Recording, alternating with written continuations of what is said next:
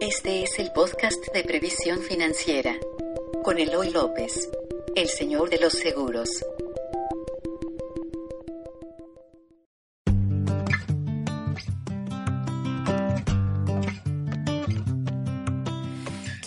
Hola, soy Eloy López, soy el señor de los seguros y hoy te voy a hablar de, de nuevo el tema que hemos estado tratando los últimos días todos los mexicanos, que son los sismos. Y voy a poner un dedo en la llaga tal vez, porque voy a hablar de a quién le, a, quién le fue peor en estos temas, ¿no?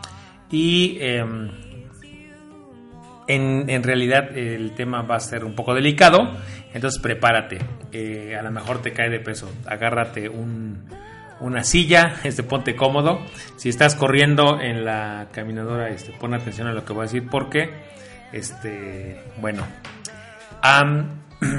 el último podcast hablé que eh, el, sismo había traído una, un aumento en la cultura del seguro, sobre todo eh, con la preocupación de asegurar su casa que me llamaba la atención que porque aún después del sismo, habiendo gente que falleció y habiendo gente que también perdió su salud, o sea, no murió, pero perdió su salud, no estaban igual de preocupados por un seguro de gastos médicos que un seguro de vida. Y me puse a pensar en a quién afecta más este o a quién afectó más este tipo de eventos, o sea, como el sismo, y sin duda fue a estas personas que, que tenían algo, pero que no tenían un seguro. O sea, imaginemos una persona que se cayó su casa. Ella estaba adentro, pero ella no murió. Ya no debía la casa, pero ella no murió, pero resultó afectada en su salud. Pero no tenía ni asegurada su casa ni tenía un seguro de gastos médicos.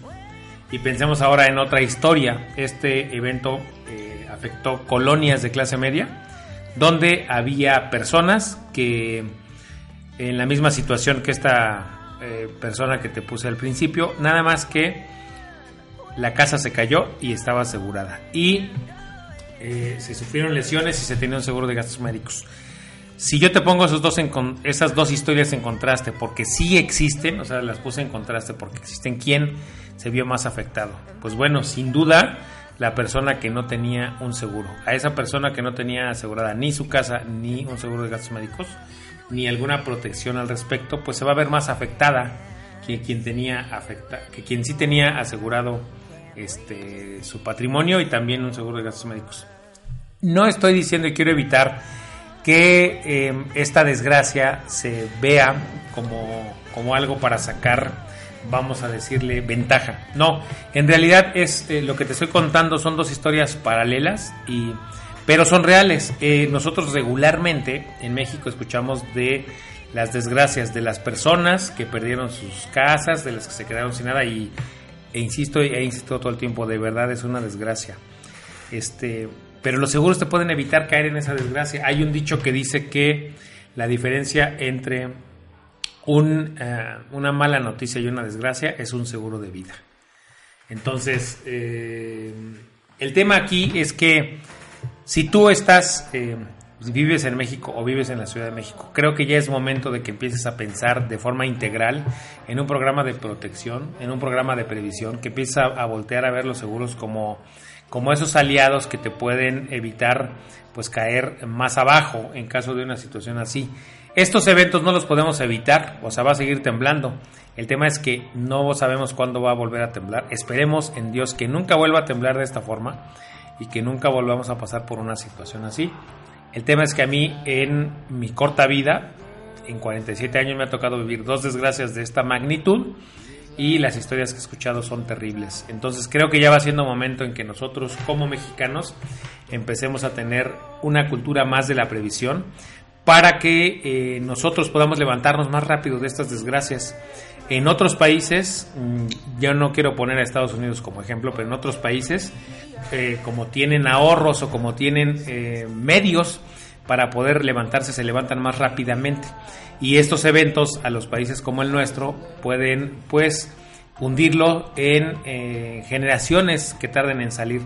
Hay gente, yo conozco gente del 85 que todavía no se recuperaba económicamente del temblor del 85, todavía nunca logró recuperar su casa. En el 85 nacieron campamentos y muchos lugares de personas que perdieron su casa y abrieron campamentos, nunca volvieron a recuperar su eh, estabilidad económica. Imagínense ahora, y se volvió a repetir. Entonces ahora ya creo que la cultura financiera que podamos tener y voltear a ver los seguros, el seguro de gastos médicos, el seguro de vida y el seguro del hogar, eh, ya es básico, ya debe ser parte de nuestra cultura, ya no debe ser parte del, bueno, pues eh, estirar la mano para que alguien nos ayude.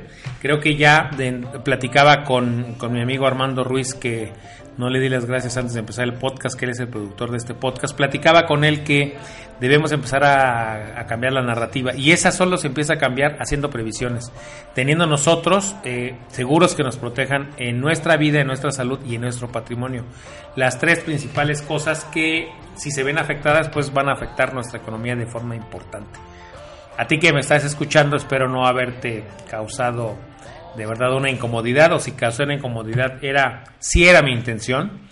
No era mi intención decirte que, que, si no tenías seguros y sufriste alguna pérdida en esta desgracia que eras un inconsciente. No no estoy diciendo eso. Lo que sí quiero es que empieces a voltear a ver esta situación que empieces a sentirte un poco incómodo para que empieces a voltear a ver a los seguros como unos aliados en, en tu protección patrimonial, en tu protección de salud y en tu protección de vida para que si estas desgracias vuelven a ocurrir, pues bueno, afecten de la menor manera posible.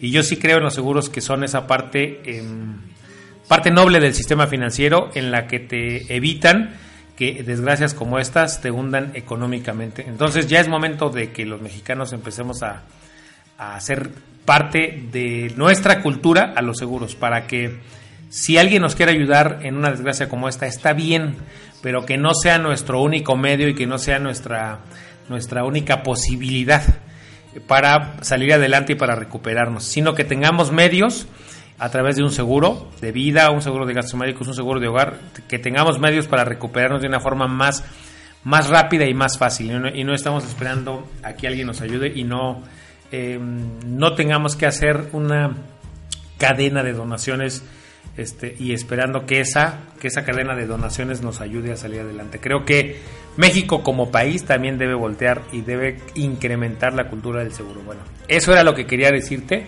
Te digo, si te hice sentir incómodo, un poco incómodo, era mi intención. Pero creo que nos toca a todos tener una, aumentar nuestra cultura de la previsión para que si esto vuelve a pasar, este, no nos hunda y nos, no nos cueste mucho tiempo ni mucho trabajo recuperarnos. Cuídense mucho, eh, vayan en paz. En este podcast está a punto de terminar. Yo soy Eloy López, el señor de los seguros. Me encuentras en Twitter como Eloy López J. En Facebook como Eloy López. También en Facebook encuentras la fanpage de nuestro sitio que es Previsión Financiera. En YouTube encuentras como Previsión Financiera TV. Y obviamente te recomiendo que entres al sitio de previsiónfinanciera.com donde ahí están estos, estos podcasts, están los videos que hacemos y está todo el contenido que nosotros generamos en el blog y en otros sitios está todo concentrado ahí, previsiónfinanciera.com. Eh, entra ahí, será un gusto ayudarte y espero que esto que te dejo hoy sea una reflexión importante que te mueva hacia tomar acción de previsión. Cuídate mucho, nos vemos en el siguiente podcast. Bye.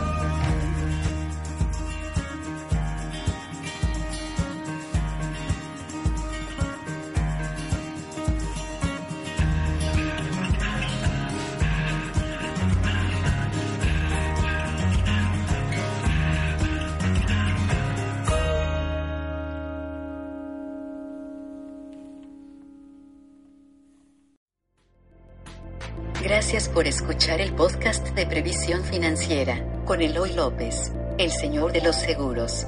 Síguenos en iTunes, iVoox, redes sociales o en previsiónfinanciera.com.